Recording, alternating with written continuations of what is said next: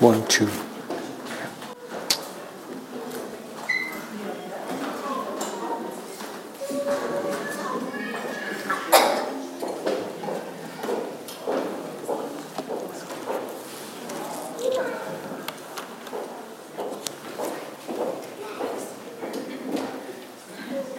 So, einen wunderschönen guten Morgen und nochmal ganz herzlichen Dank an die Band.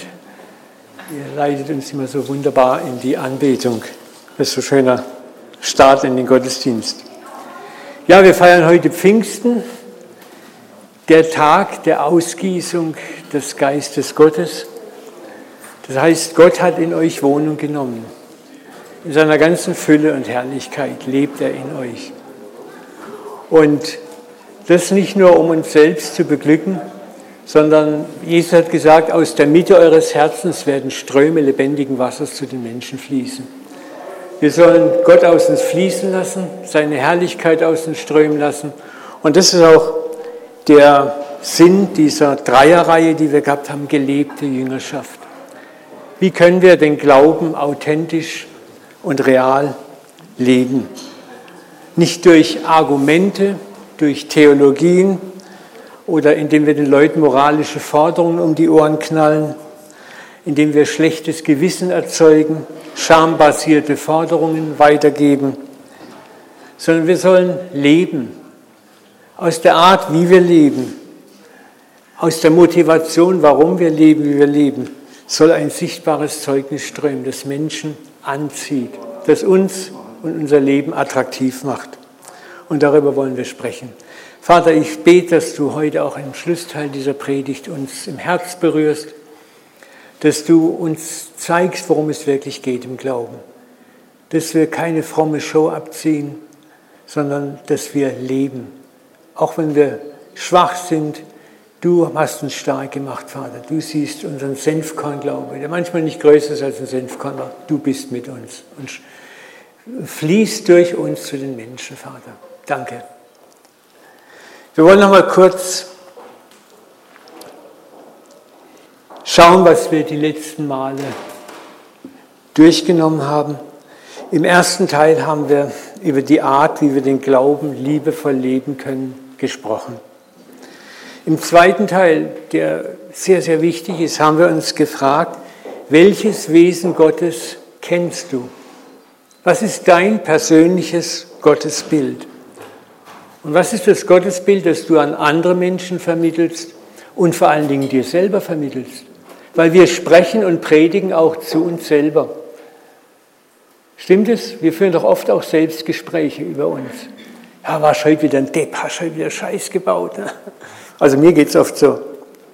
Und heute im dritten Teil wollen wir abschließen mit der Frage, warum tun wir als Christen, was wir tun?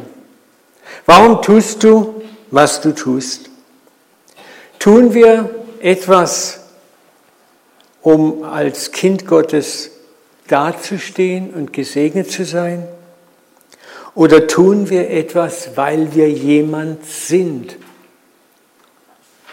Woraus fließt dein Tun? Weißt du, wer du bist? Wenn ein Löwe von sich denkt, dass er ein Spatz ist, dann wird sein ganzes Verhalten auch so sein. Aber wenn er weiß, dass er ein Löwe ist, wird sein schieres Auftreten schon eine Botschaft sein. Und das ist auch die Frage, wer sind wir? Weißt du, wer du bist? Warum tust du, was du tust? Ich möchte heute Morgen mit einer provokanten Frage mal starten. Warum bist du heute Morgen hier im Gottesdienst? Ups, Frag dich mal ganz ehrlich, warum bist du hier? Keine frommen Antworten, die frommen reflexhaften Antworten, sondern ehrlich, ehrlich.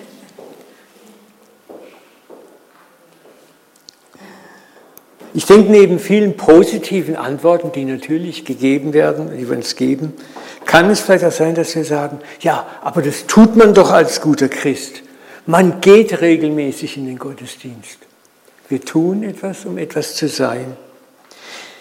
Oh, ich habe ein schlechtes Gewissen, wenn ich nicht gehe.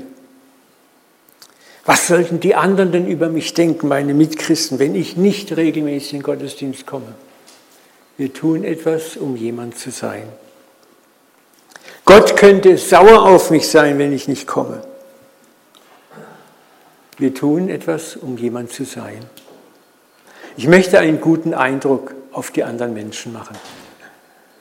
Wir tun etwas, um jemand zu sein.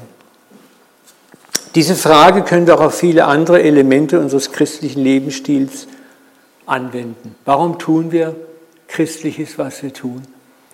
Es ist gut, sich von Zeit zu Zeit mal selber diese Frage zu stellen, warum tue ich, was ich tue? Gott sieht dein Herz sowieso, er erkennt dich mehr, als du dich erkennst. Und es tut uns manchmal gut, vor uns selber ehrlich zu sein, unsere Motive zu hinterfragen, auch wenn es uns manchmal die Antwort erschreckt. Menschen um uns herum erkennen sehr schnell, was uns zum Glauben antreibt. Ob wir furchtgetrieben agieren, schambasiert agieren, ob wir eine religiöse Show abziehen für die Galerie oder ob wir aus einer tiefen inneren, entspannten Überzeugung handeln. Und darum geht es, dass wir dahin wachsen können, dass unser Zeugnis natürlich authentisch ist. Das Problem, von dem ich heute Morgen rede, hat auch viel mit unserem Gottesbild zu tun. Deswegen war das letztens so wichtig, die Frage, was ist dein Gottesbild? Welchem Gottesbild dienst du? Dienst du einem strafenden, fordernden, zum Zorn neigenden Gott, den du durch deine Taten und dein Benehmen jeden Tag zufriedenstellen musst? Ein Gott, der dir vielleicht bei schlechter oder mäßiger Performance seine Liebe, seinen Segen, seine Gunst entzieht oder vielleicht sogar mit dem Verlust deiner Erlösung droht? Das sind immer wieder Fragen, die wir uns stellen müssen. Was motiviert uns? Wie motiviert uns unser Gottesbild? Was für ein Gottesbild haben wir? Ich weiß, dass ich mit, den, mit der Aussage, die ich jetzt mache, ein Minenfeld betrete. Aber ich wage es, weil ich bin ein Minentreter. Schweigen bringt nichts. Aber es ist eine traurige Realität in vielen Kirchen, Gemeinden und Werken, dass wir die Weiterverbreitung des christlichen Glaubens immer an Drohungen koppeln.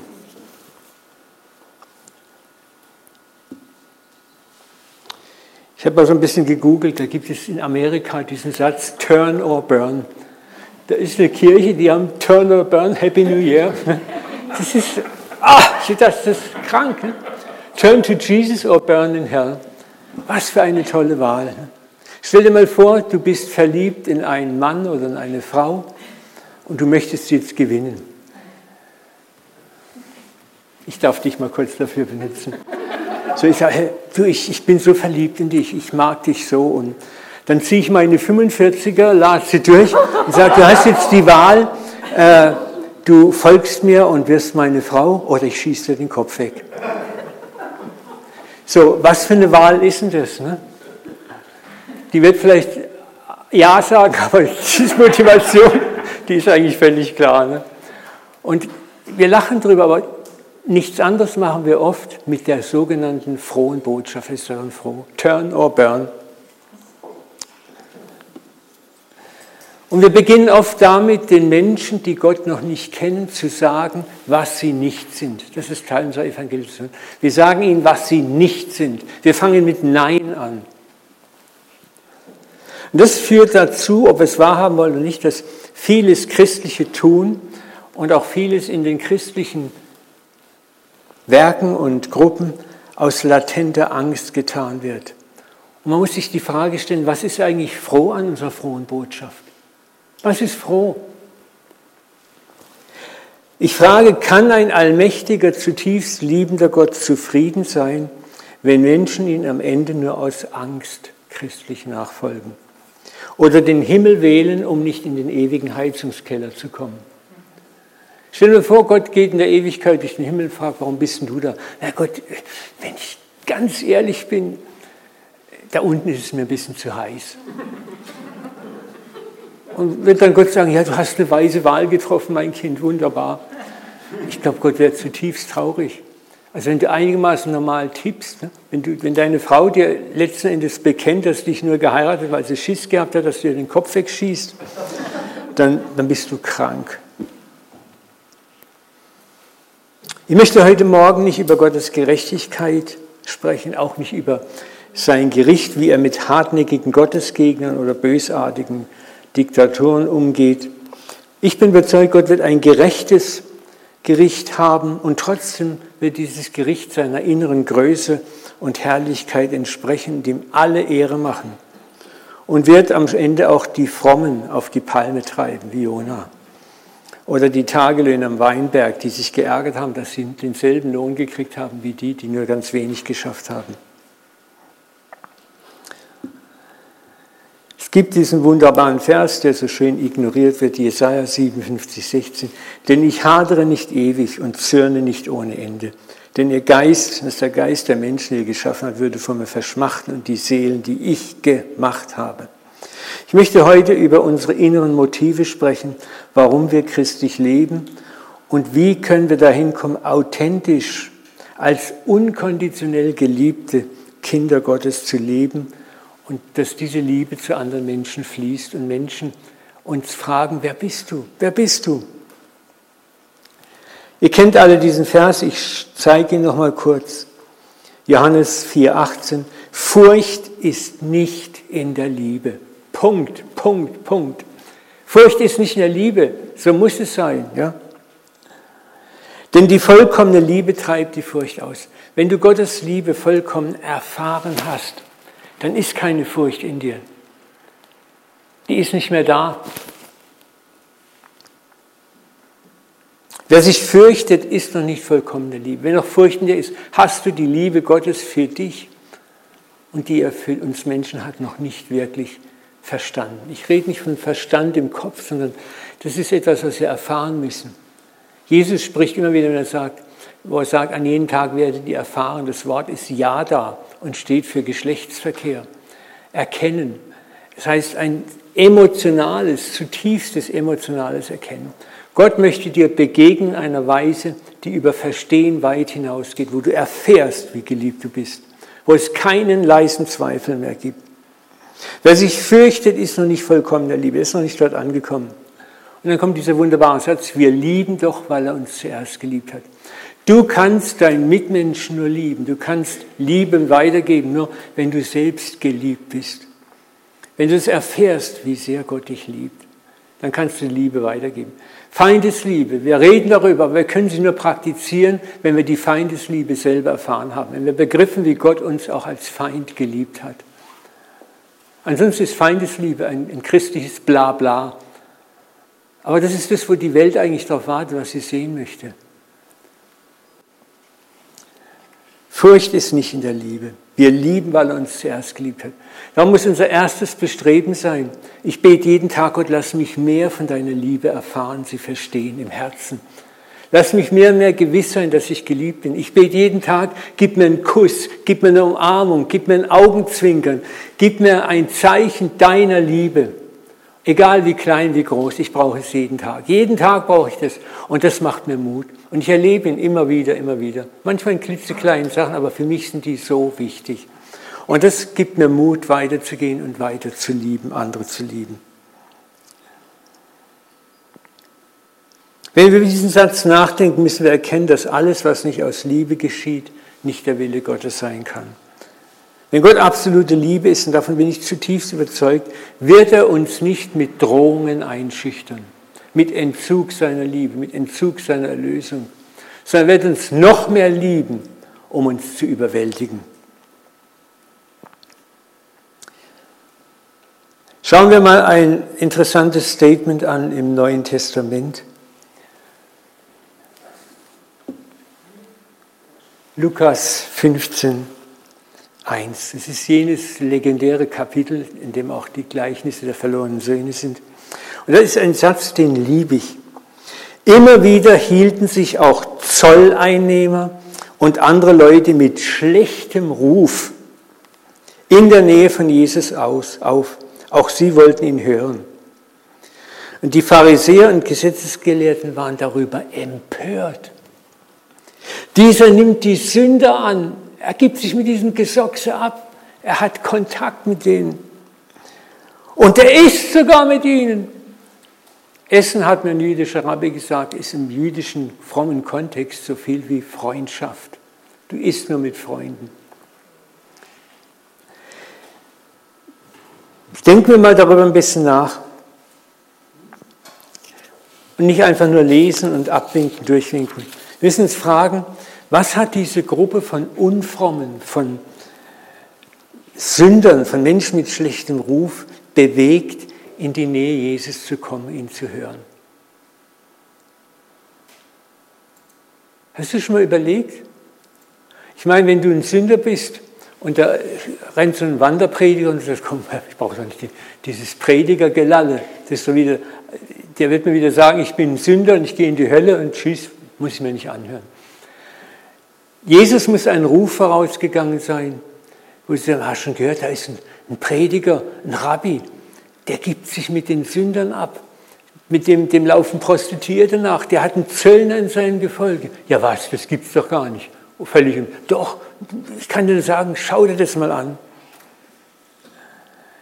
Da muss etwas auf Jesus und an Jesus gewesen sein, was diese Gruppe förmlich angezogen hat. Und ich frage mich, warum oder wie können wir dahin kommen, dass unsere Gemeinden so eine Attraktion haben. Dass hier die Hardcore-Sünder reinkommen sonntags und sagen, wir haben hier gehört, hier, hier ist ein, eine Atmosphäre, ich möchte das erleben. Unser Problem ist, dass wir als Christen bekannt sind in der Welt, dass wir mit Nein anfangen. Du genügst nicht. Mach erst das und das, dann darfst du hier dazukommen. Er schämte sich nicht, Jesus, mit den Unfrommen intensive Nähe zu haben. Er aß mit ihnen, er gab ihnen Wertschätzung und damit einen Hinweis, dass Gott sie auch liebte.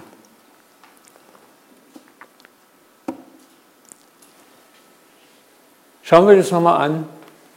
Unsere Missionsstrategie ist zum großen Teil darauf aufgebaut, den Ungläubigen zu sagen, was sie nicht sind. Du bist ein Sünder. Du bist kein Kind Gottes. Du bist verloren. Wir fangen mit Nein an. Wir bauen Distanz auf und erwarten, dass sie dann unsere Bedingungen zur Errettung akzeptieren. Und das haben die schriftgelehrten Pharisäer auch getan.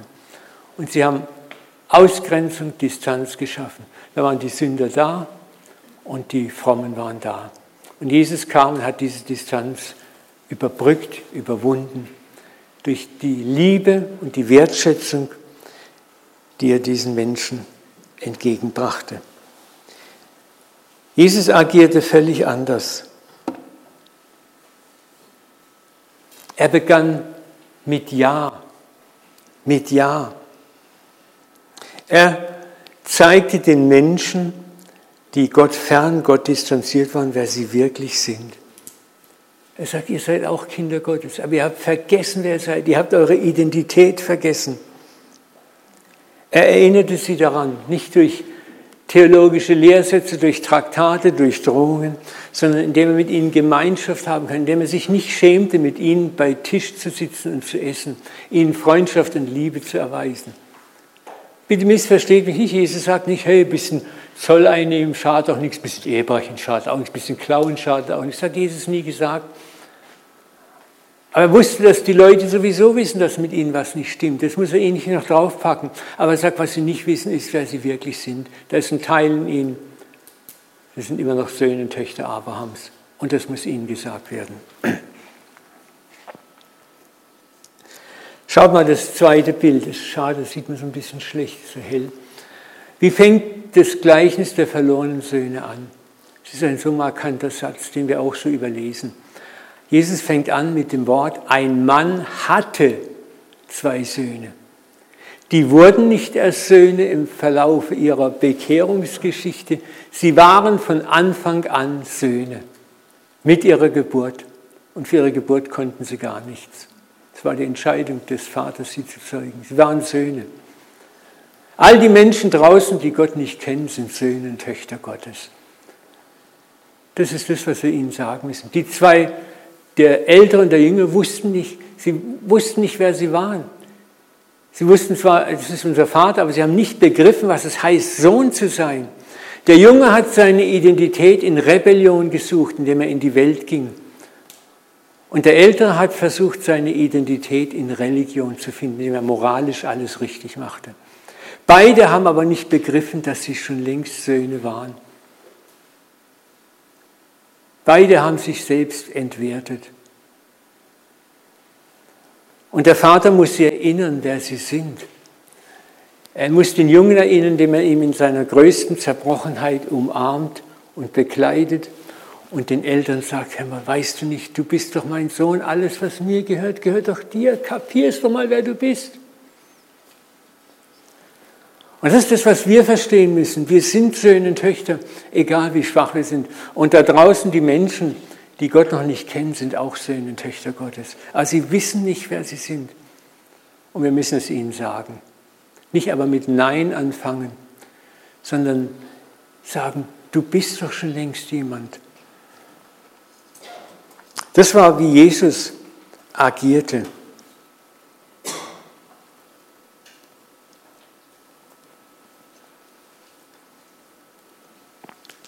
Jesus stellt es meisterhaft dar, dass die Frommen oft die größten Probleme haben, die Sünder anzunehmen. Und der ältere Bruder, wie regt er sich auf, als der Junge angenommen wird? Unmöglich, wie kann sowas der Vater machen? Hm?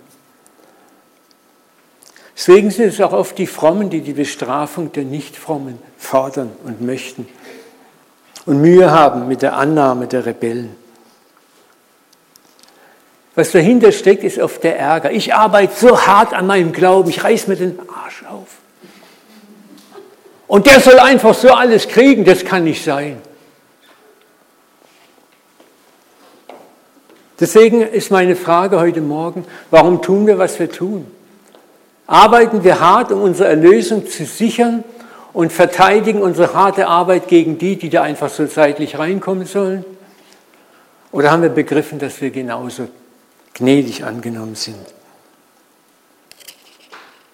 Denkt mal an die Tagelöhner, die hart 24 Stunden gearbeitet haben und die anderen eine Viertelstunde. Und dann gibt es bei der Lohnauszahlung für beide den gleichen Lohn.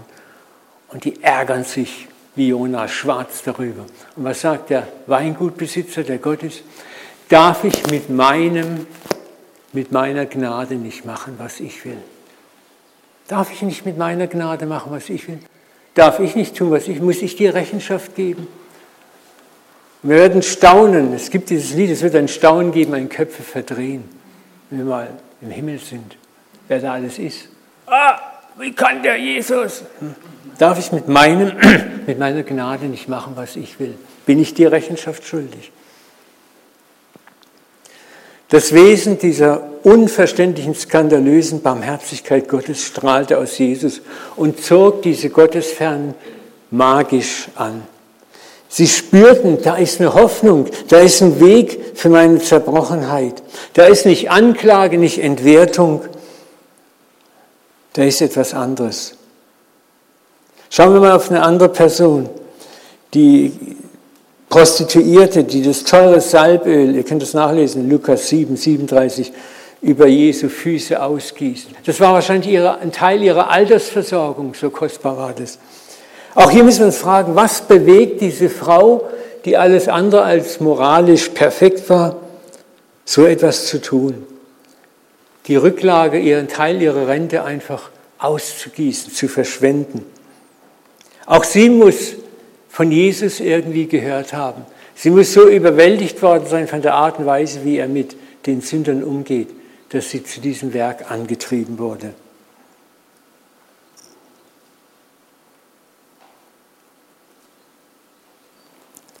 In Lukas 7, 47 sagt Jesus, warum das so ist.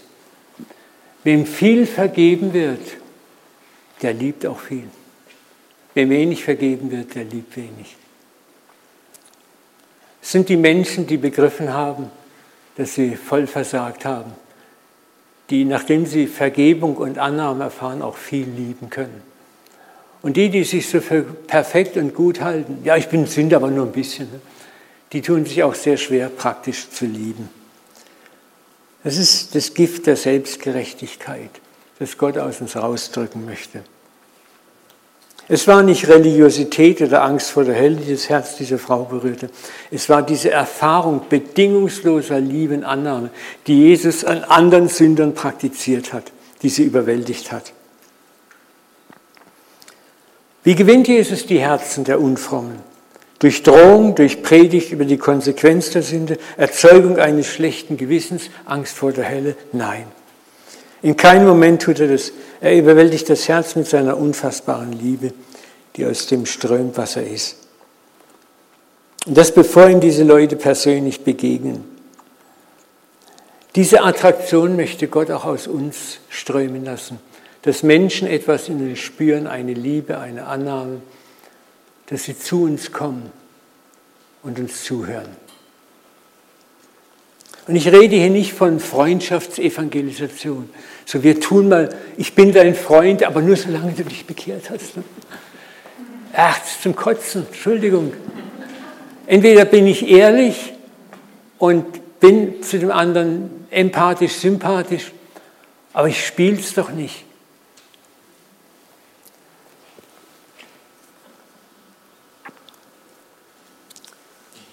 Das ist das Wesen, mit dem Gott zu sich zieht. Jene, die ihn noch gar nicht kennen. Und er zieht auch uns immer wieder neu. Wir, die wir Christen sind, sind auch nicht Mr. und Mrs. Perfect. Wir sind bis an unser Lebensende Lernende. Ich sage immer, wir sind Gold und wir sind Asche. Aber wir ändern uns nicht, auch als Christen nicht, indem wir Angst, Scham, Drohungen bekommen, sondern indem wir immer wieder diese skandalöse Vergebung bekommen. Warum hat Jesus gesagt, du sollst nicht siebenmal, sondern siebenmal, siebzigmal vergeben? Ich habe gerade gestern mit jemandem in der Seelsorge gesprochen. Ich, du brauchst so lange, bis du es kapierst. Du kapierst nicht nach siebenmal Vergebung. Du brauchst siebenmal, siebzigmal pro Tag, pro Fall von Gott, bis du es gelernt hast, dich zu verändern. Wer von euch kämpft noch mit Sünde? Niemand? Ich kämpfe noch ganz viel damit. Oh, liebe Leute. Aber ich habe nicht aufgegeben. Ich weiß, dass Gott mich liebt. Ich weiß, dass siebenmal, siebzig Mal Vergebung da ist für mich. Und das treibt mich nicht dazu, zu sagen, oh, ist doch scheißegal, kann ich machen, was ich will. Nee. Mich beschämt es, dass ich wieder Vergebung gekriegt habe. Und dass er mich wieder umarmt und küsst und sagt, komm, mach weiter. Nicht in deiner Sünde, sondern versuch's weiter.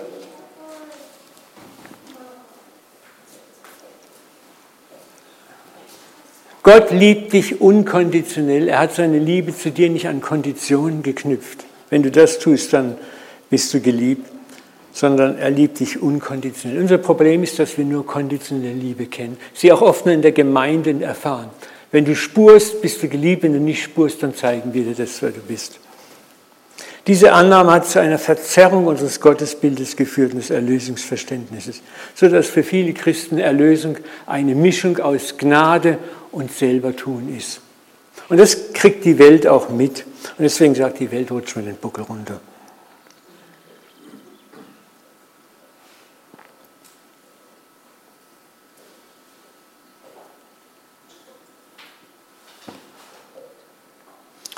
Wie schon gesagt, wir tun sehr oft etwas, um jemand zu sein. Im Reich des Vaters gelten andere Gesetze. Dort tun wir etwas, weil wir jemand sind. Unser Tun sollte aus dem, wer wir sind, fließen. Egal, ob es viel oder wenig ist. Gott ist auch mit dem Senfkornglauben zufrieden. Und das gilt auch für dein tägliches Leben. Wir alle stehen Herausforderungen, auch als Christen. Und wie oft ist es so, wir trauen uns nicht zu beten, weil wir mal nicht so viel die Bibel gelesen haben, nicht so viel Gebet haben, vielleicht mal die Gemeinde geschwänzt haben. Ah, jetzt muss ich erst wieder Gas geben. Aber Gott sagt, hör auf, Gas zu geben, vertrau mir. Hör auf, zu pushen, zu schieben und zu machen. Deine Kraft kommt aus der Stille. Schau mal diesen Satz. Wenn der Herr nicht das Haus baut, dein Glaubenshaus, dann ist deine Mühe umsonst. Wenn der Herr nicht die Stadt bewacht, wachen die Wächter vergeblich. Wenn er nicht dich bewacht, wachst du vergeblich. Du kannst dich selbst nicht bewachen und perfektionieren. Ihr steht früh morgens auf und gönnt euch erst spät am Abend Ruhe, um das sauer verdiente Brot zu essen. Doch ohne Gottes Segen ist alles umsonst. Gott gibt denen, die ihn lieben, alles Nötige im Schlaf. Das ist auch etwas, wo wir unser Tun aus dem Sein kommen wo wir wissen, ich bin ein geliebtes Kind Gottes, auch in den größten Herausforderungen. Auch wenn ich es nicht alles unter den Füßen habe, mein Leben nicht perfekt ist, darf ich erwarten, hoffen, dass Gott mein Haus baut, mein Lebenshaus baut.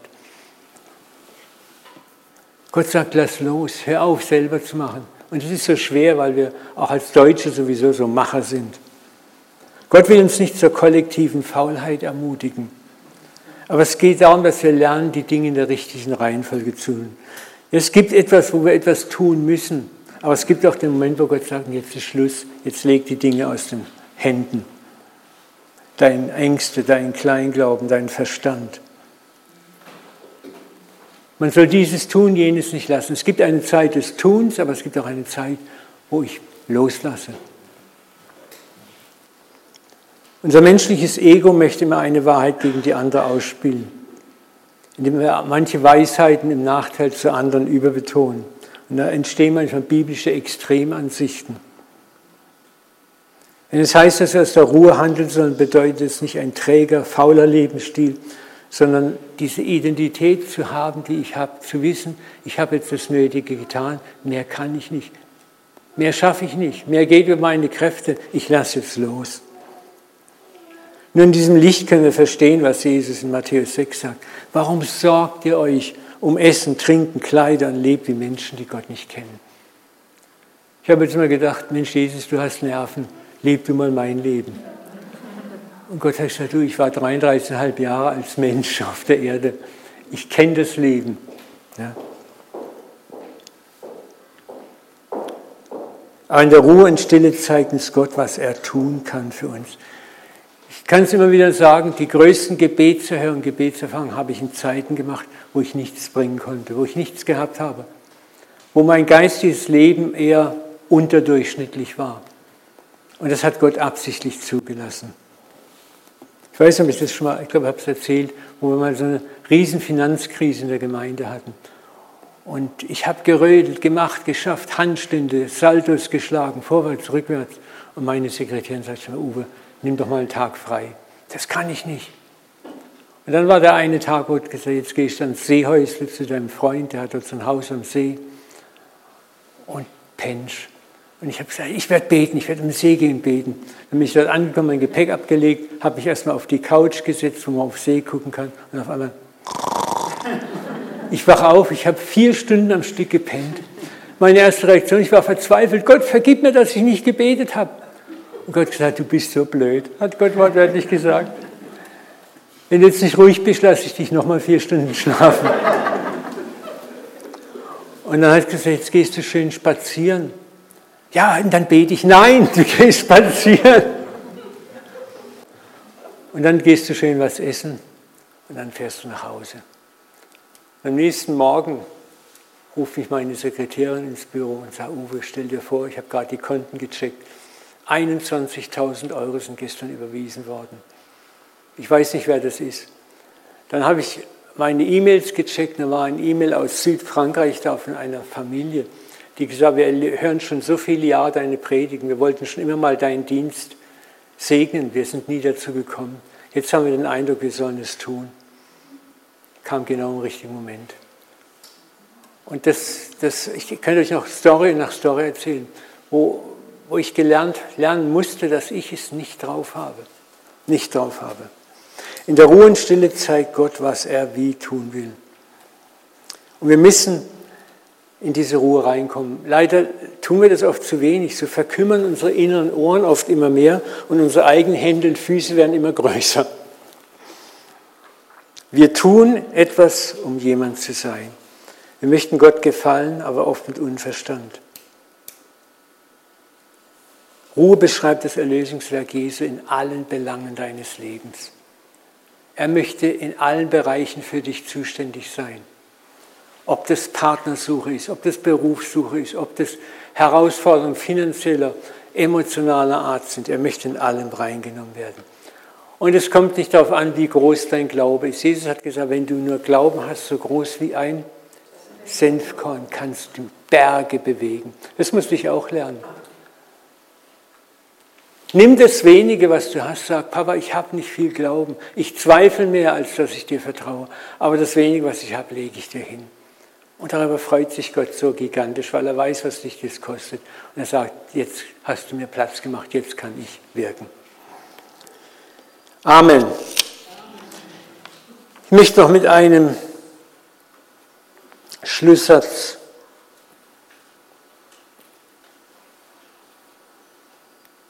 zwei Schlusssätze.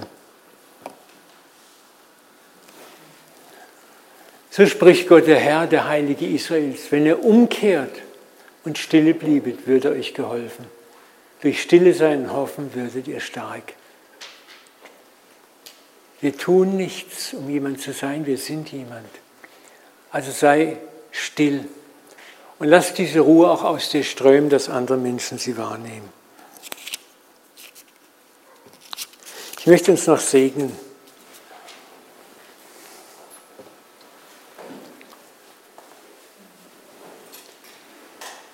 Kommt her zu mir alle, die ihr mühselig und beladen seid, sagt der Vater dir heute Morgen. Nimm mein Joch auf dich und lerne von mir. Ich bin sanftmütig und von Herzen demütig. Ich lege keine unerträglichen Forderungen auf dich. Ich lege keine unerträglichen religiösen Forderungen auf dich. Ich führe kein Buch über dein religiöses Leben. Ich bin sanftmütig und von Herzen demütig. Begreife, wer ich wirklich bin, dann wirst du Ruhe finden für deine Seele. Mein Joch ist sanft und meine Last ist leicht.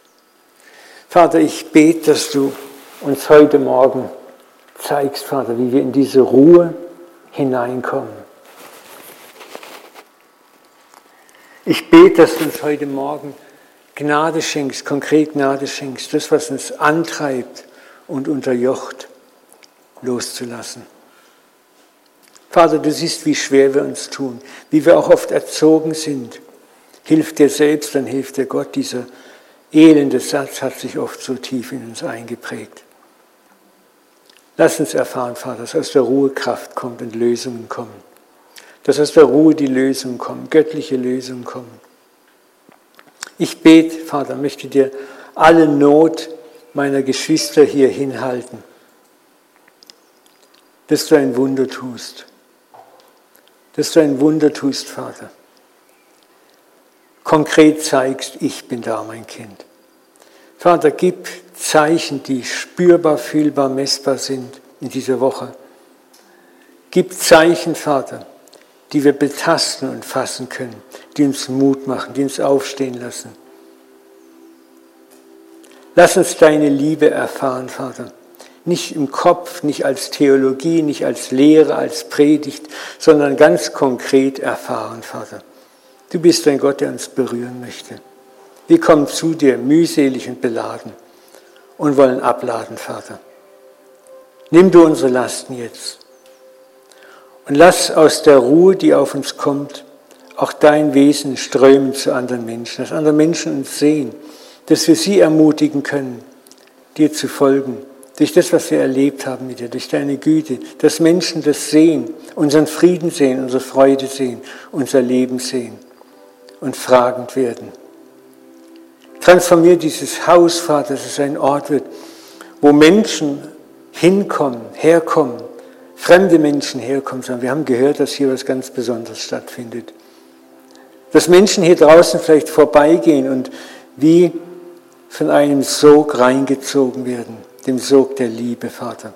Lass es sichtbar werden in diesem Haus, in dieser Gemeinde. Segne uns alle in Jesu Namen. Amen. Amen. Amen.